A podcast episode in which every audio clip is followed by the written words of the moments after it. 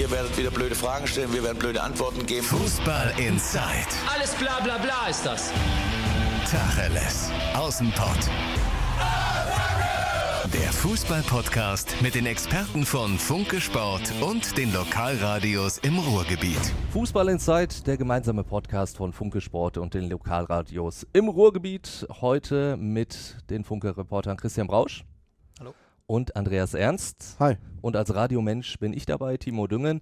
Und wir stehen im Ruhrgebiet vor etwas ganz, ganz Großem. Denn Rot-Weiß Oberhausen kann tatsächlich am letzten Spieltag in der Regionalliga den Sprung in die dritte Liga schaffen. Christian, es ist gefühlt eine Riesen-Euphorie in Oberhausen. Viereinhalb Tickets sind schon verkauft, bis zu 8000 Fans werden erwartet.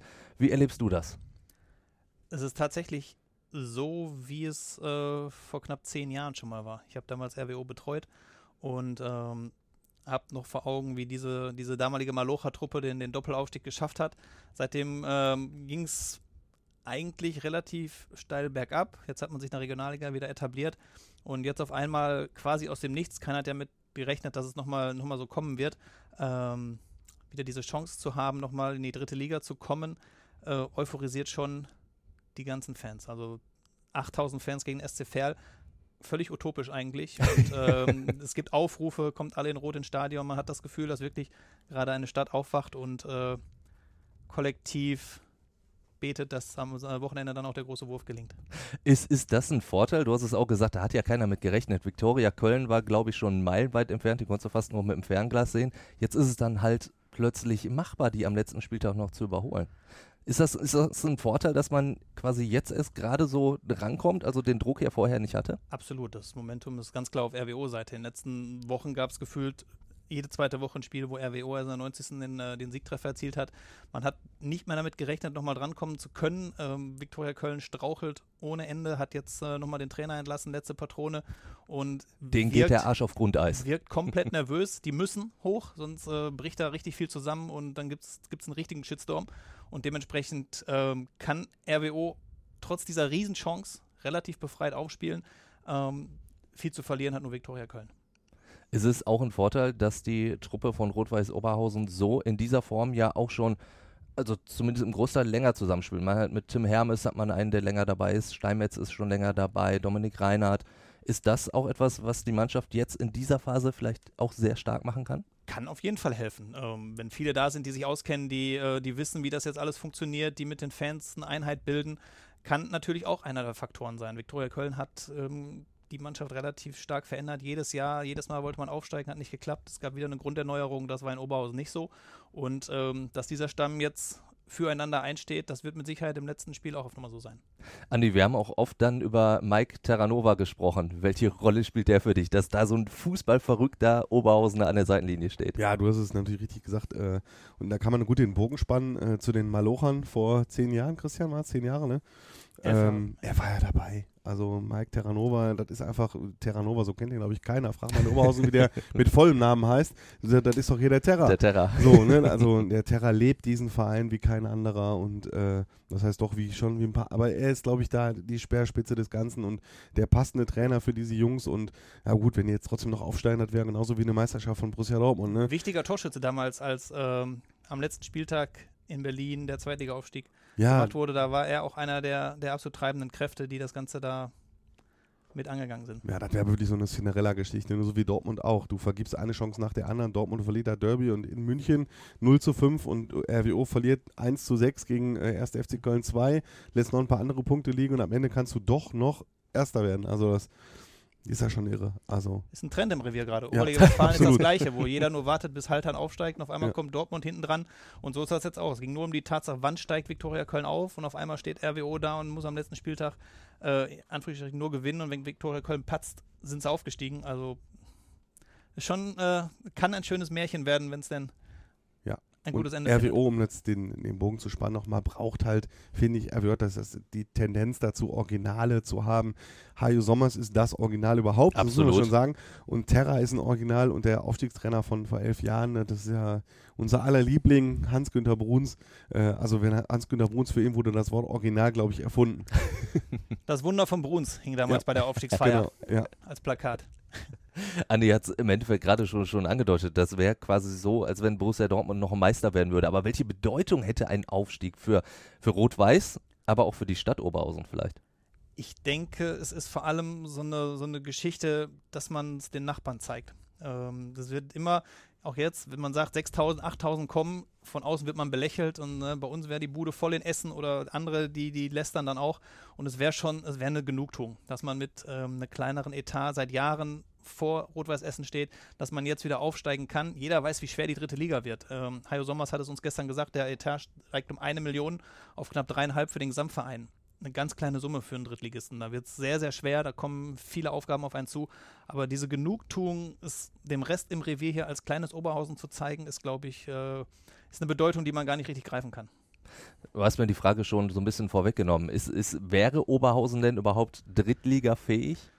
Schwierig. Ähm, als sie damals in der dritten Liga waren, da sind sie von der zweiten runtergekommen und direkt durchgereicht wurden in die Regionalliga, ähm, hatten sie schon einen kleinen Etat ich kenne nicht jeden Etat auswendig, aber mit dreieinhalb Millionen wird man sich schon sehr, sehr weit unten einreihen und schon auch sehr kreativ sein müssen, was immer der Oberhausener Weg war, um da eine Chance haben zu können. Ähm, es wird schwierig, unmöglich sowas nicht, aber ähm, man geht auf jeden Fall nicht als Favorit in so eine Saison. Aber es, es würde halt auf jeden Fall der, der Stadt auch unheimlich gut tun, weil ich meine, Oberhausen hat ja auch immer so, so, ein, so ein kleines Identifikationsproblem, oder? Die Stadt an sich. Klar, äh, gibt da Zentro, und dann, was ist sonst Oberhausen? Gasometer. Gasometer, ja. Das ist aber auch direkt um die Ecke vom Zentrum. Kannst du drauf Stärkrader Kirmes. Ach ja. Ach ja. Ach komm. also es gibt auf jeden Fall wenig Leute, die jetzt einfach auch wegen dem Fußball sagen, wir gehen jetzt mal nach Oberhausen, die nicht aus Oberhausen kommen. Ähm, das war damals schon so, auch das ging auch bei Sponsoren schon um so, dass man, dass man sich sehr schwer getan hat, Sponsoren außerhalb der Stadt zu gewinnen. Äh, und jetzt, ja, hätte man die Möglichkeit, wieder mal sehr, sehr positiv auf sich aufmerksam zu machen, denn es hat keiner damit gerechnet. Vom Etat her waren sie auch in der Regionalliga nicht ganz vorne angesiedelt und dementsprechend äh, würden sie sich schon sehr, sehr viel Respekt verdienen, wenn sie das diesmal schaffen würden. Also Showdown in Oberhausen gegen Ferl und natürlich äh, Viktoria Köln muss bei Gladbach 2 nichts holen. Unentschieden wäre auch schon okay. Unentschieden wäre auch schon okay. Nicht, dürfen nicht gewinnen. Also wenn RWO gewinnt und Viktoria Köln nicht gewinnt, ist RWO im Partymodus am Wochenende. ja, würde mich auch total freuen. Absolut. Also RWO in der dritten Liga, das wäre. Das wär, dann hätten wir MSV Duisburg gegen Rot-Weiß Oberhausen. Um Punkte, Christian. Und nicht nur im Niederrhein-Pokal. Um das ja. muss man sich mal vorstellen. Zwei nahe Duelle bei dem, was in der dritten Liga alles ansteht, im Osten und im Süden, weil viele, viele Fahrten. oh ja. Da freut man sich, wenn also, man, also, nur nach Duisburg allein, muss. Alleine fürs Klingen, ja, muss man ja auch mal den Jungs dann, wenn Terra da steht, sagen: Pass mal auf, Leute, nächste Saison, da könnte es heißen, erste FC Kaiserslautern gegen Rot-Weiß Oberhausen. Eintracht Braunschweig gegen Rot-Weiß Oberhausen. SV Meppen gegen Rot-Weiß Oberhausen. Da sind Traditionsduelle dabei, ja, die haben also die Wahnsinn. in sich. Ja. Und Meppen ist ja auch so, eine, so ein, eigentlich ein schönes Beispiel. Gefühlt immer der Underdog, halten sich jetzt schon äh, das zweite Jahr in der dritten Liga, auch mit einem kleinen Etat. Ich glaube, da spielen, was weiß ich, wie viele Studenten mit. Und ähm, ja, wäre ein gutes Beispiel, wo man sich orientieren könnte. Auch für die Fans, denn das ist ein Kommentar, den ich jetzt letztens im Internet gelesen habe. Nach dem Abstieg vom MSV hat ein Mapner-Fan geschrieben: Boah, geil, ich freue mich so auf so ein Stadion da mhm. spielen zu dürfen. Und ich meine, das ist dann natürlich ein Erlebnis. Du hast auch gesagt, Kaiserslautern, Braunschweig, gegen 60 München äh, oh, zu ja, spielen. Ja. Äh, richtig tolle Duelle. Genau, und die kommen auch alle zu dir und die haben äh, immerhin die Tribüne, die sie jetzt neu gebaut haben, da in Oberhausen. Die ist also nur neu, was heißt hier neu? Die ist jetzt auch schon wie alt, ein Jahr oder knappes so? Jahr, ne? knappes Jahr, ne, die dann auch mal in der dritten Liga zu erleben und die wird dann vielleicht ein bisschen voller und dann ist es noch ein bisschen stimmungsvoller und ähm, es ist dem Verein wirklich zu gönnen, es ist Hajo Sommers zu gönnen, es ist äh, den Fans zu gönnen ja. und ich kann Christian verstehen, wenn er sagt, das ist vor allen Dingen ein Zwinkern mit, glaube ich, beiden Augen äh, gegen den Nachbarn, der äh, so neidisch ist, dass er direkt mal den Sportdirektor wegnimmt äh, und dann sagt, pass auf, wir wollen auch, äh, ne, oder das wäre also schon Zumal ist ja nicht nur Hajo Sommers, es sind relativ wenige Leute, die in den letzten Jahren in der Verantwortung sehr, sehr viel Arbeit geleistet haben. Die haben das super gemacht, die haben die Schulden abgebaut, sie sind auf einem guten Weg, sie ähm, sollten sich eigentlich in diesem Sommer verabschieden, jetzt machen sie doch weiter und wollten sich mit einer gesunden Basis verabschieden. Das haben sie geschafft und dementsprechend auf der einen Seite äh, die Schulden abzubauen, auf der anderen Seite mit einem kleinen Etat eine Mannschaft aufzubauen, die wieder um den Aufstieg spielt, ist dann schon aller Ehren wert. Ja, wenn wir zu einem anderen Revierclub gucken, im, äh, in der Regionalliga, für Wattenscheid kommt es ja wirklich zu einem auch zu einem echten Endspiel gegen Strahlen. Das ist natürlich auch, sind ja auch irgendwie lustige Gesch- Geschichten. Ne? Sportdirektor Peter Neururer gegen Inka Grings, die quasi ja eine Duisburger Fußballikone ist. Was steht da auf dem Spiel? Also klar, der Klassenerhalt, aber wie viel steht da noch mehr auf dem Spiel? Ich glaube, bei Strahlen ist es im Endeffekt nur in Anführungsstrichen der Klassenerhalt. Gehen sie runter, ist das wahrscheinlich kein Weltuntergang. Inka Rings bleibt ja eventuell sogar Trainerin und man wird dann vielleicht im nächsten Jahr einen neuen Anlauf nehmen. Ich glaube, für Wattenscheid wird es schon ärgere Bedeutung haben, denn aus der Oberliga wieder hochzukommen ist nicht so ganz einfach. Peter Neurohr, keiner weiß, ob er dann auch bleiben würde. Jetzt haben sie gerade irgendwie zusammen sich gerauft und haben gesagt, wir haben den Etat für die nächsten beiden Jahre in der Regionalliga stehen. Wir können damit ein bisschen was machen. Und wenn sie dann runtergehen, zumal sie jetzt zuletzt eigentlich eine Serie hatten mit drei, vier Siegen, glaube ich, in Folge, ähm, wäre das für die schon ein wesentlich härterer Schlag. Andi, wie siehst du das? Genau, finde ich genauso. Ähm, sagen wir so, äh, Strahlen kommt ja auch aus der aus den niederen Regionen. Das ist, glaube ich, das erste Jahr in der Regionalliga, ne? Glaube ich, überhaupt, das Strahlen hatte. Oder vielleicht waren sie, also so.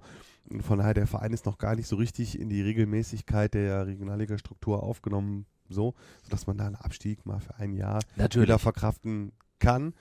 Und Wattenscheid ist das halt, äh, in Wattenscheid ist ja, da wird ja so viel, ähm, also nach dem, was ich immer von den Kollegen von Reviersport, die viel näher dran sind, als ich höre, da ist ja so viel los in den Ja. Aufsichtsräten, da, da verliere ich ja immer die Übersicht. Da bin ich ja froh, dass die Jungs mir dann sagen, pass auf, nee, nee, der ist jetzt da und die machen jetzt das und da ist jetzt das Problem und dann rede ich eine Woche später mit Christian und dann habe ich noch gesagt, pass auf, ich habe mir gemerkt, das war das Problem und das war das Problem. Nee, nee, jetzt ist schon wieder ein ganz anderes Problem Es ist auf jeden Fall immer was los. äh, es ist immer was los da. Zumal Wattenscheid eigentlich ja dachte, man wäre durch. Hm. Ne, Dann kam Ja. Strahlen mit einem 9-2 im Gepäck, oder 2-9 Niederlage im Ja. Gepäck, tritt gegen Viktoria Köln an. Alle denken nur, hier wird jetzt heute ein Aufstieg gefeiert und Strahlen ist dann weg. Und auf einmal gewinnt Strahlen und sichert sich das Endspiel gegen Wattenscheid, die in äh, Fair, glaube ich, verloren haben. Dementsprechend ist das für die jetzt auch so, so aus dem Nichts heraus, dass sie wirklich dieses Endspiel haben, was sie nicht haben wollten. Und in dem Fall ist, bei, bei RWO ist das Momentum auf RWO-Seite und in dem Fall eher auf Strahlener Seite aktuell vor diesem, vor diesem Spiel. dann hoffen wir, dass sich das Momentum irgendwie nochmal irgendwie dreht. Denn Wattenscheid ist ja schon, also vierte Liga sollte ja schon das Minimum fast sein, ne? weil es ist ja immer noch ein Verein, der durchaus auch einen, einen Klang hat. Ja, sagen wir so, aus neutraler Sicht muss man natürlich sagen, der sportlich Bessere soll durchkommen. Aus Aus Ruhrgebietssicht Ruhrgebietssicht. Aus Ruhrgebiet sagt man natürlich, ja, wäre schon cooler, wenn Wattenscheid äh, in der Liga bleiben würde, ähm, weil ich es schon spannend fände, als Projekt äh, zu beobachten, wie sich Herr Neururer äh, mal gibt, wenn er eine Mannschaft auch wirklich planen kann als Sportdirektor. Also ob er das kann, äh, ob er die richtige Nase hat, um eine Regionalligamannschaft zusammenzustellen, also das würde ich gerne mal sehen. Absolut. Ne? Also Und die Regionalliga ist nächstes Jahr richtig attraktiv. Wattenscheid muss dann dabei sein. Homberg kommt hoch, Schalke kommt hoch. Ähm, man weiß jetzt noch nicht, was mit RWO oder Viktoria Köln ist. Fortuna Köln kommt runter, eventuell Lotte. Also es wird eine sportlich unfassbar ambitionierte Liga und da gehört Wattenscheid dazu. Dann drücken wir auch an dieser Stelle den Wattenscheider die Daumen und natürlich RWO, dritte Liga, Ja. wäre riesig. Ja. Dankeschön, Christian. Dankeschön, Andi. Hat wieder sehr viel Spaß gemacht. Wenn ihr da draußen noch irgendwie was anderes hören wollt, wenn ihr irgendwelche Anregungen habt, Kritik und so weiter, dann gebt uns kurz Bescheid. Schreibt es einfach in die Kommentare. Und wenn ihr uns natürlich ein kleines Sternchen bei iTunes verpasst, freuen wir uns doch sehr. In diesem Sinne, bis nächste Woche. Ciao. Fußball Inside, der Fußball-Podcast mit den Experten von Funke Sport und den Lokalradios im Ruhrgebiet. This is your invitation to the intersection of versatility and design. The kind of experience you can only find in a Lexus SUV. A feeling this empowering is invite only. Fortunately, you're invited. Experience the versatility of the complete line of Lexus SUVs and some of the best offers of the year on select models at the Invitation to Lexus sales event, now through April 1st. Experience amazing at your Lexus dealer.